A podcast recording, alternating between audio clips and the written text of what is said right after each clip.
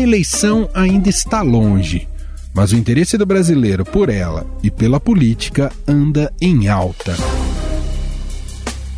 Pesquisa recente do Instituto Paraná Pesquisas mostra que 46% dos 2 mil eleitores entrevistados têm algum interesse ou muito interesse no pleito do próximo ano. O levantamento foi feito neste mês em 164 municípios dos 26 estados da nação e no Distrito Federal. 33,2% disseram que tem muito interesse. 12,6% respondeu que tem algum interesse e quase 24% afirmaram que não tem nenhum tipo de interesse na eleição do ano que vem. Entre as mulheres brasileiras, 69% têm algum interesse sobre a eleição de 2022. Entre os homens, a taxa aumenta para 76%. E esse pequeno crescimento já pôde ser observado no pleito municipal de 2020. O número de mesários voluntários cresceu neste ano em relação às eleições anteriores. Em 2016, foram quase 100 mil voluntários. Em 2018, mais de 150 mil. E neste ano, o número chega a quase 180 mil voluntários. Um levantamento da Ipsos e do Global Institute for Women's Leadership, publicado em março, mostrou que uma parcela majoritária dos entrevistados no Brasil disse querer que seus líderes coloquem os problemas do país como prioridade o estudo pediu a mais de 20 mil entrevistados de 28 países que apontassem cinco características prioritárias que esperam de um líder. Entre os brasileiros, a principal urgência, citada por 42% dos participantes, foi o desejo de que políticos priorizem os interesses do país ao invés de suas próprias carreiras. Sabemos que algumas tendências elas foram acentuadas pela pandemia, né? A gente fala muito disso e que outras tantas foram justamente criadas nesse contexto, né? E será que a gente teve também mudanças de trajetória, alguma alteração de percurso, algo que seguia numa determinada direção e agora segue em outra, ou algo que avançava e teve um retrocesso, um recuo? Este é Hélio Gastaldi, diretor do Public Affairs da Ipsos no Brasil. Esta e outras características, como ser honesto, tomar decisões certas na hora certa e agir rápido para proteger as pessoas, tiveram entre os brasileiros suporte mais alto do que a média dos países pesquisados.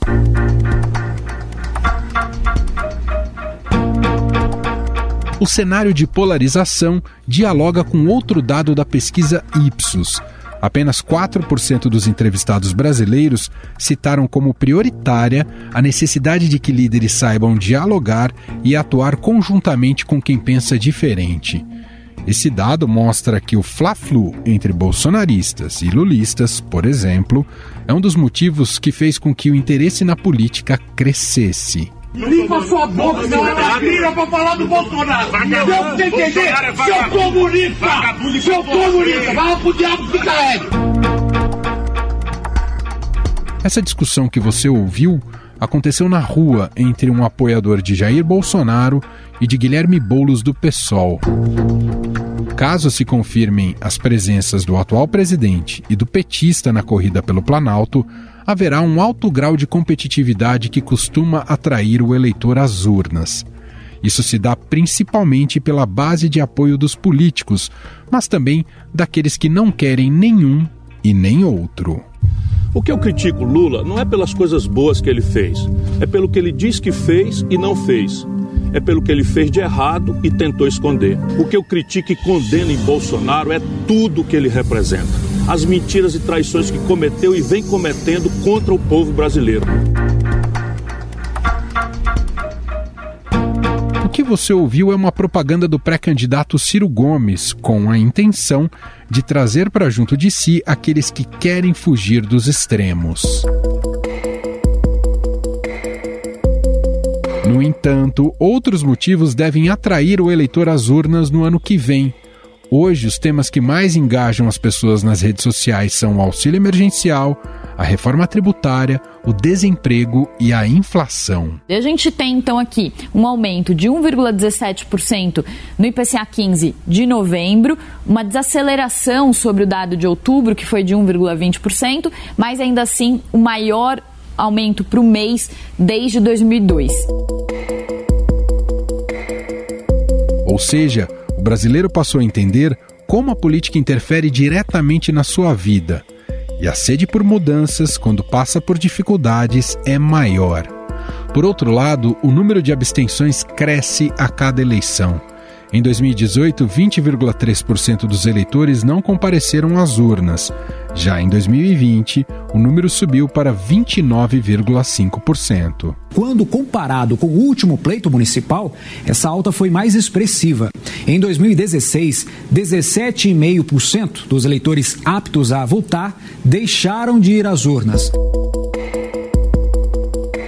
Afinal, o que tem despertado o interesse do brasileiro na política e na eleição nos últimos anos? O que tem atraído a atenção especial para o pleito de 2022? E por que a corrida eleitoral está tão antecipada? Sobre esses assuntos, nós convidamos para um debate o cientista político da Unesp de Araraquara, Bruno Silva, e o editor da coluna do Estadão, Alberto Bombig. Oi, Bombig, tudo bem? Tudo bom, obrigado pelo convite mais uma vez. Olá, Bruno, como vai? Olá, querido Emanuel, olá, Bombig, alegria estar aqui conversando com vocês. Bom, Bombig, eu vou começar aqui recorrendo é, a, a, sua experiência, não estou te chamando de velho, tá, Bombig? Mas sei que você já cobriu algumas eleições na, na democracia brasileira e há uma, uma sensação, e acho que não é só uma sensação, né? Dá para se comprovar com números, até com pesquisas que já foram realizadas, de uma corrida eleitoral bastante antecipada do que tradicionalmente ocorre. É isso mesmo? A eleição já está muito mais avançada do que já vimos em outros processos eleitorais, Bombiga, até pela sua experiência cobrindo Brasília? Olha, eu, eu, tenho essa impressão também, né? Tô, eu acho que 89 talvez tenha sido um pouco parecido, eu não cobri 89 mas já apontaram algumas semelhanças né, entre o cenário atual e, e 89, seja pela, pela quantidade de candidaturas, tinha muitos candidatos né, na, naquela primeira eleição direta para presidente é, após a redemocratização. Aí depois me parece que a gente teve um cenário mais ali é, dividido entre PT e PSDB, né? Sempre houve um ensaio de uma terceira via. Mas você tinha aquela divisão tradicional, né? O tradicional na política, e eu estou falando até é, da conversa com os presidentes de partidos, marqueteiros, era que você tinha o ano pré-eleitoral para os arranjos internos, costuras internas, né? Então, sei lá, o, o, o 2006 o Alckmin e o Serra disputavam é, veladamente, né, para ver quem seria o candidato, né? Então se lançavam em agendas, mas quando perguntados sobre candidatura a presidente desconversavam. E aí não chegava no ano eleitoral, os partidos decidiam quem seria o candidato, né? Hoje não tem muito mais isso, né? já estamos, a gente tem candidaturas anunciadas, né? Eu entendo que o Sérgio Moro está em campanha, o Ciro Gomes está em campanha, é, enfim, o Bolsonaro está em campanha, o Lula está em campanha.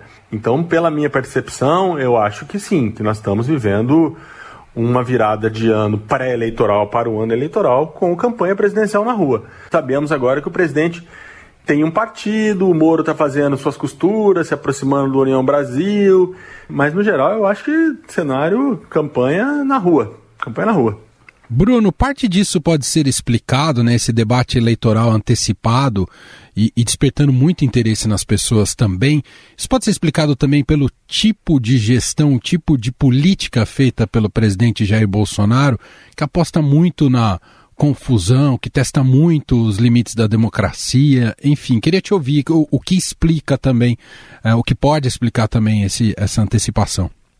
Certamente, viu, Emanuel, Bombig, certamente. É, eu digo isso porque, na verdade, o Bolsonaro, se a gente parar para pensar do ponto de vista do comportamento desde que venceu as eleições de 2018, o Bolsonaro ele não se preocupa muito é, em conduzir as atividades de governo na condição de um presidente. O que eu quero dizer com isso para que quem nos ouve possa compreender também. Ele se preocupa muito menos com protocolos, ele se preocupa muito menos com sequenciamento ou continuidade de políticas públicas, ele se preocupa pouquíssimo ou raras vezes teve esse tipo de, de tato do ponto de vista do contato nas relações internacionais, na maneira como dialoga com seus próprios ministros ministros e como isso muitas das vezes acaba, muitas das vezes acaba vazando também né, para a opinião pública, ele não se preocupa muito com isso. O Bolsonaro ele atua dentro da lógica né, da campanha contínua. E eu acredito, eu, que muito desse, dessa atmosfera que nós estamos sentindo de antecipação do processo eleitoral, ou mais do que isso, né, a campanha que na verdade não terminou, né, porque se a gente parar para pensar, 2018 não terminou. As eleições de 2022 já começaram né, após o resultado divulgado das eleições de 2018, quando o Bolsonaro decide, né, na melhor estética, não sei nem se eu vou ser feliz nessa palavra, mas a melhor estética Al-Qaeda, né, que é aquela coisa da, da bandeira esticada, silver tape na parede, né, um monte de gente ali junto naquela imagem comprimida, né, falando diretamente para os seus apoiadores, mas ao mesmo tempo militando politicamente, aquilo já deu o tom, vamos dizer assim, do que seria efetivamente o seu governo, como tem sido. Né, se a gente analisar ao longo dos momentos mais delicados do governo, Bolsonaro em nenhum momento procurou é, se direcionar a membros da classe política no sentido de vamos fazer uma conversa de bastidor, vamos fazer um jantar, vamos fazer uma reunião, vamos tentar estabelecer os termos do governo, garantir a governabilidade. Muito pelo contrário. Bolsonaro joga com a torcida, ele incentivou a galera naquilo que acabou ficando conhecido ali como o seu puxadinho, enfim, o seu palanquinho ali na, uh, na frente é, do Palácio Governamental. Então, quer dizer, ele continua nessa lógica da campanha constante, falando muito mais para os seus nichos eleitorais do que dialogando necessariamente com a nação. Então, eu penso que o Bolsonaro, por ter trazido uma novidade nas eleições de 2018, que foi uma presença muito grande né, das novas ferramentas de comunicação, das novas tecnologias de informação, utilizando maciçamente, por exemplo, o WhatsApp né, ele acabou trazendo para dentro desse universo do debate político, da discussão política, a necessidade dos demais candidatos também investirem fortemente nas suas estratégias de comunicação e investirem ao longo de todo o período e não só nos períodos que antecipam, vamos dizer assim, uh, as eleições. Né? Então, talvez, eu acho que essa é uma percepção uh, minha também, de que se fosse em condições diferentes, talvez as eleições estivessem se movimentando, esquentando um pouco mais em 2022. Dória, por exemplo, na maior parte das vezes em que se manifestou publicamente, se manifesta muito mais falando como um candidato, dizendo sobre problemas do Brasil, sobre gargalos, do que necessariamente prestando atenção muitas das vezes em questões que são do Estado é, de São Paulo. Ciro Gomes constantemente procurou, inclusive, revitalizar a sua imagem, contratou marqueteiro político que já foi do PT para poder se, se posicionar também nas redes sociais, tem feito live, leva artista, né, enfim, feito uma série de, de, de estratégias nesse meio digital. Lula, a mesma coisa, desde que acabou sendo é, solto né, da prisão, vem se comportando da mesma maneira. Então, quer dizer, muito disso revela esse clima, essa atmosfera de campanha constante, viu, Emanuel? Bom, Big, o elemento da antipolítica tão presente em 2018 e vetor de muitos votos, e, e, Bolsonaro foi beneficiado por isso, esse elemento da antipolítica está presente nesse processo eleitoral para 2022? Se está presente, o, o Moro pode ser talvez o principal uh, nome relacionado a isso, Bombi? Olha, é só uma última observação também. É, eu, eu, acho que a antecipação da, do debate eleitoral né, também se decorre muito da, do mau momento do Bolsonaro, né? O Bolsonaro, nunca tivemos um, um candidato, um presidente candidato à reeleição tão mal nas pesquisas nessa altura do campeonato. Nunca. Aliás, o contrário. A Dilma, quando entrou para a reeleição, estava bem é, o Lula, que teve um primeiro mandato difícil, é, chegou em 2000, final de 2005, início de 2006, bem colocado também. Então o Bolsonaro está muito mal nas pesquisas e isso, de alguma forma, precipita totalmente a campanha e atiça os ânimos. É, eu acho que essa questão da, da antipolítica vai ficar ruim, né? Quem tem esse discurso? Quem tem o monopólio desse discurso hoje? O Moro, que foi, que foi ministro da Justiça do Bolsonaro? Né? É, o Moro tem não só é, é problemas é, à direita, porque os bolsonaristas não perdoam ele, como tem a esquerda, né? Há problemas à esquerda. A, a, a chamada vaza-jato, né? o conjunto dos diálogos lá entre juízes e procuradores, é, legitima é, o discurso eleitoral do, do PT, pessoalmente, né? de que tratava-se também, havia também um componente político na, na operação, né? Os outros nomes que estão aí são muito rodados, né? É, o Bolsonaro conseguiu enganar muita gente com essa história em 2018, né? Tava lá no, na Câmara muito tempo. Eu acho que dessa vez é, é, é difícil de, de alguém colar esse, esse, esse slogan, né? Eu, me, me, parece assim, por exemplo, o Novo tem um pré-candidato que nunca ocupou, se eu posso estar muito enganado, mas o Luiz Felipe W nunca ocupou cargo público. Ele, porém, não se coloca como candidato antipolítica, pelo contrário. Ele é um candidato daqueles que entendem que só há solução dentro da política. Então, obviamente, pode aparecer alguém aí, algum com caráter mais aventureiro, dizendo que é contra a política, isso, aquilo, outro, mas não acho que será a tônica dessa eleição.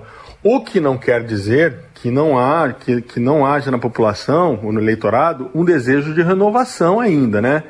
Eu acho que essas ondas elas não, não, não mudam tão facilmente entre, um, entre uma eleição presidencial e outra, né? É, esse desejo de renovação, é aquela agenda lavajatista, aquela agenda antipolítica de 18, é, é, imagino que ela não será, não, não se repetirá em 22. Acho que nós ainda vamos ter aí uma uma fatia do eleitorado, ainda prestando atenção nesses discursos é, anticorrupção, é, mais, mais moralistas do ponto de vista do direito, é, esse tipo de coisa, né? Mas, mas não como 18. Ô Bruno, falando em ondas, né, que o Bombig também colocou aqui, é, outra onda muito forte em 2018, evidentemente muito acoplada ao próprio Bolsonaro, foi a onda conservadora. Ela perde força para 2022 pelo próprio insucesso na gestão Bolsonaro?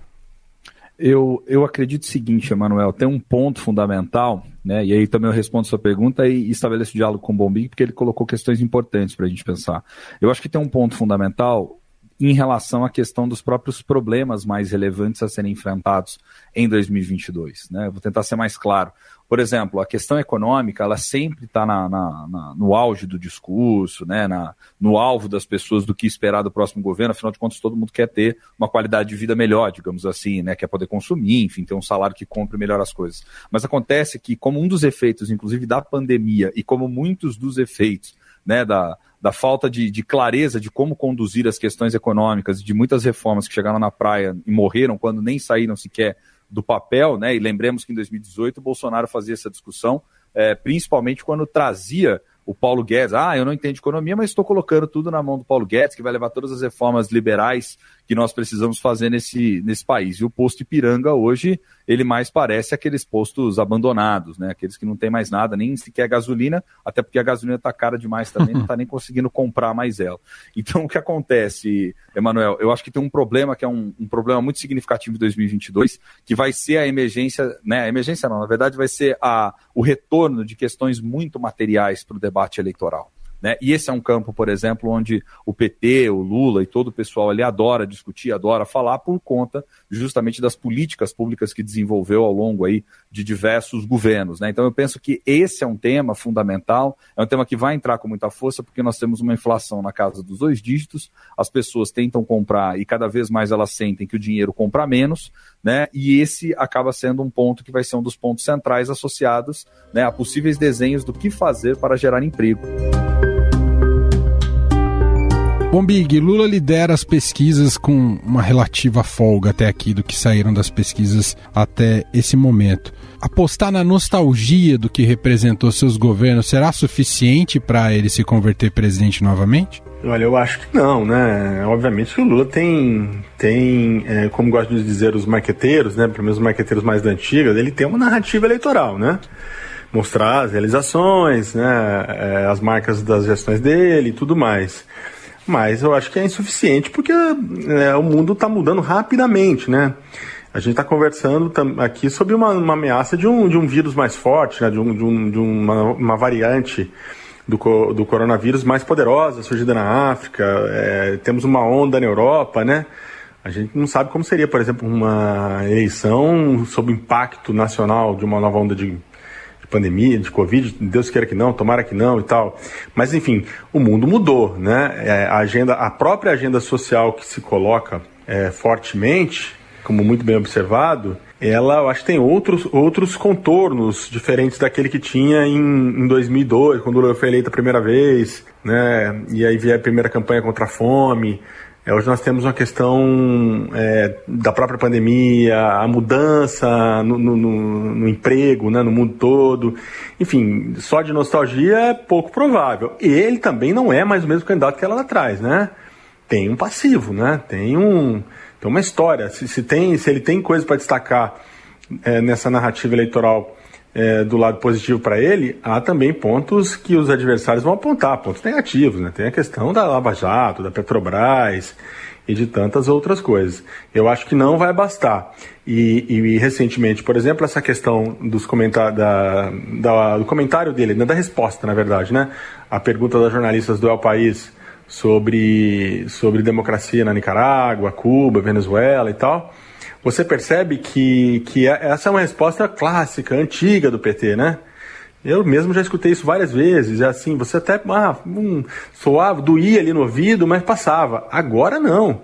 Né? Nós estamos vivendo um ataque à democracia no mundo todo, no mundo todo. Basta a gente ver que um dos grandes sucessos dos últimos anos é, na literatura é o como, como, as democracias morrem. Quer dizer, está colocado esse debate também, né?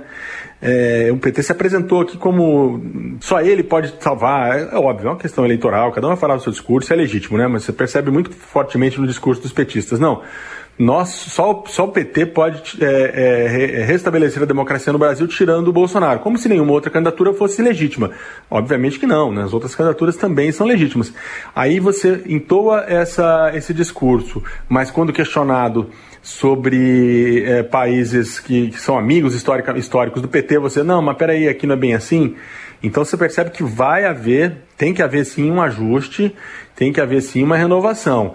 Pegando então esse gancho, Bruno, o antipetismo, já que falamos em várias ondas de 2018, o antipetismo determinou muito as últimas eleições. Como é que ele, ele qual será o papel dele nesse processo eleitoral de 22, Bruno? Até porque os adversários já estão recorrendo bastante a isso. É, vai continuar sendo importante, mas perceba, agora em oposição ao antipetismo, você tem, vamos dizer assim, uma direita ali que vai estar dividida e vai estar também disputando o mesmo nicho eleitoral. É o caso, por exemplo, dessa confirmação da candidatura do Moro, né, com, em relação ao, ao Bolsonaro, né? E na verdade é que não, não vai ter nenhum santinho nessa história, né, o Emanuel? Porque da mesma maneira que a gente pensa né, do impacto do antipetismo, e claro, as eleições de 2018 elas foram muito mais balizadas por essa lógica do antipetismo do que a favor do bolsonarismo, se é possível falar nisso naquele momento, que ainda não, não, existia nem tanta clareza do que seria isso, né? Era muito mais essa figura do Bolsonaro que chegava, né?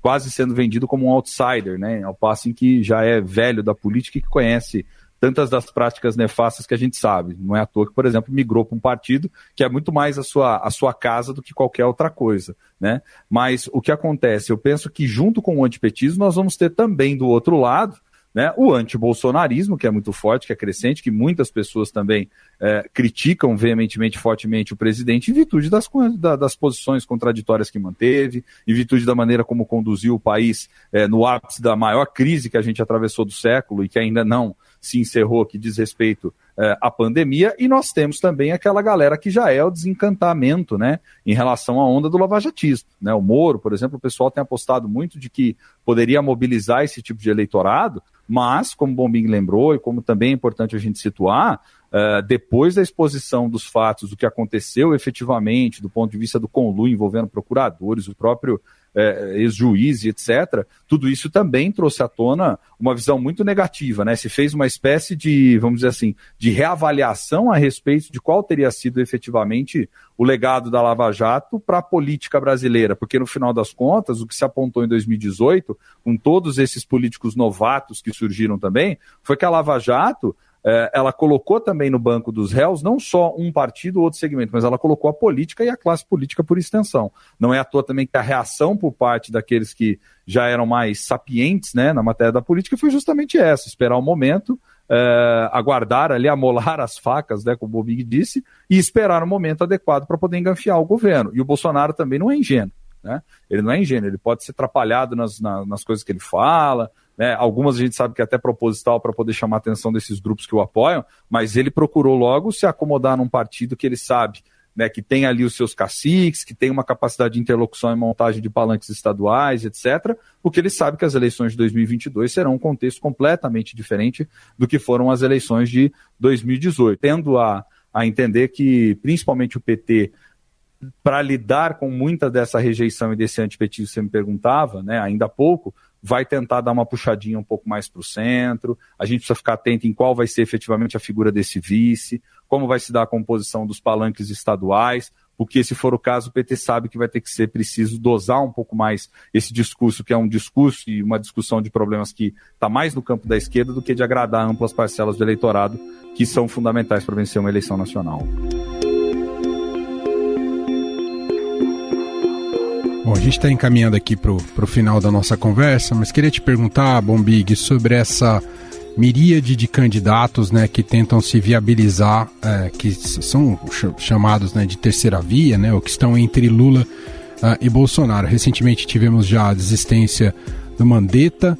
Uh, por outro lado, o MDB diz que a Simone Tebet será lançada aí como pré-candidata. Você entende, Bombig, que haverá fatalmente é, um processo de afunilamento e guiado justamente pela viabilidade eleitoral? ou há uma tendência de uma, de uma fragmentação ampla em 22? Olha, eu acho que se não houver uma, um funil, vamos dizer assim, é, estabelecido pelos próprios partidos e candidatos, ele acaba ocorrendo pelo, pelo eleitor, né? O eleitor uma hora olha e fala, opa, aqui não tem mais chance, eu vou. Então você pode ter um monte de candidato e ele vai escolher dois ou três. Aconteceu isso em, em 18, né? No final das contas a gente acabou ficando Haddad, Ciro e o Bolsonaro, né? é, no final do primeiro turno. Então, esse é um processo natural. Aliás, até desejável, né? É, eu, eu, vejo, por exemplo, muita gente é, dizendo, ah, como se fosse um absurdo a gente ter tantas pré-candidaturas colocadas e tal. Não, não, não, entendo dessa forma, né? A democracia não é, não é só ganhar e perder, né? É, um partido se constrói também lançando candidatos, colocando seu, seu programa, suas ideias. Né? O PT, PT, por exemplo, que é, que é citado por todo mundo como um exemplo de um partido estruturado, sempre teve candidato a presidente. O PSDB também, está com dificuldade esse ano, mas também. É, eu acho legítimo, de modo, isso tudo para dizer que, assim, que eu acho legítimo é, haver esse, esse, debate, porque não há uma. É um dado de realidade assim, não há uma liderança natural, sabe, estabelecida, expressiva, que desperte corações e mentes no centro. Não, não tem essa figura. Então, não tendo essa figura, o que que. Todo mundo olha para o lado e fala, pô, mas o outro aqui tem três, o outro tem dois, o outro tem cinco. Por que, que eu, que tenho três também, vou abrir mão? Né? então, esse, essa é uma questão difícil de ser resolvida de fato. A gente, que eu converso com muito, muito desses, desses pré-candidatos e com os presidentes de partidos, é, olha, vamos lançar, lá na frente a gente dá uma, dá, é, vê o que está acontecendo, até porque a gente entende como funciona a política, né? Se um pré-candidato aí chega a 5%, o, o cacife dele para negociar qualquer coisa aumenta muito. Tem um caráter pragmático nisso também. Agora, e, há um outro erro, por fim, que é imaginar que há, um, há apenas um, um, eleitor típico de centro, né? Assim, que vai é. surgir um eleitor que vai. Assim, tem. É, tem muita gente, por exemplo, que é, que é de centro, mas não, não, não, não se identifica com o que o, o Ciro diz sobre política econômica. E, e, e, tem gente que gosta do Moro na questão da. sei lá, da, da, de corrupção. Da segurança, né, corrupção, segurança pública, mas, mas não gosta do que ele diz sobre costumes.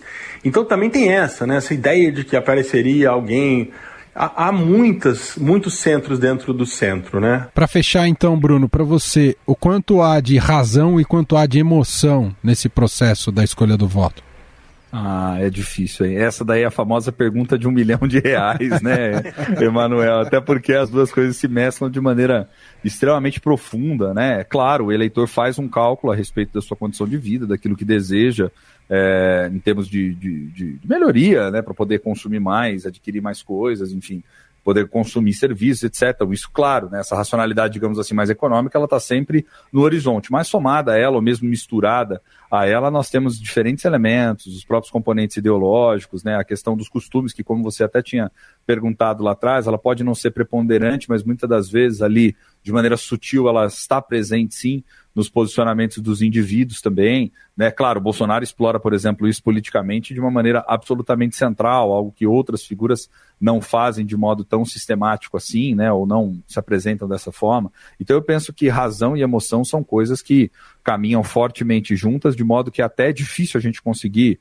é, fazer uma, uma previsão exata do que vai determinar lá na frente. Penso que ambas as coisas estão altamente conectadas, né, de modo que é difícil separá-las, né? Agora, tem uma outra coisa que eu queria chamar a atenção também, até para amarrar com que a gente estava conversando, viu, Manuel?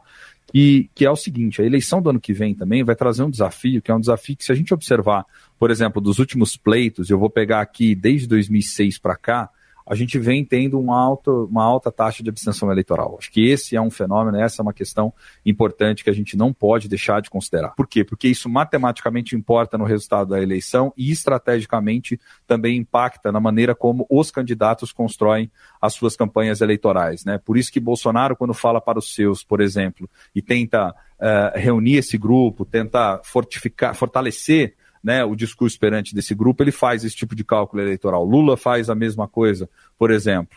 Né, também quando sistematicamente se dirige às pessoas, se dirigem a esses segmentos para tentar uh, reforçá-los. Então, esse elemento é um elemento, ao meu ver, importantíssimo, central, porque nós estamos falando de quase um terço do eleitorado se a gente parar para pensar, quase um terço do eleitorado que não participa das eleições. Muito bem, papo excelente. Quero agradecer Alberto Bombig, editor da coluna do Estadão, mais uma vez com a gente. Obrigado, viu, Bombig? Você sabe que você vai ser convidado muitas outras vezes, né? Porque a eleição só está começando, né, Bombig?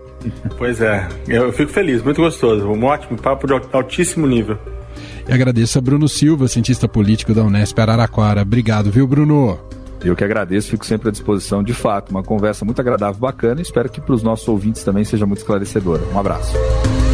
Estadão Notícias. Este foi o Estadão Notícias de hoje, segunda-feira, 29 de novembro de 2021. A apresentação foi minha, Emanuel Bonfim.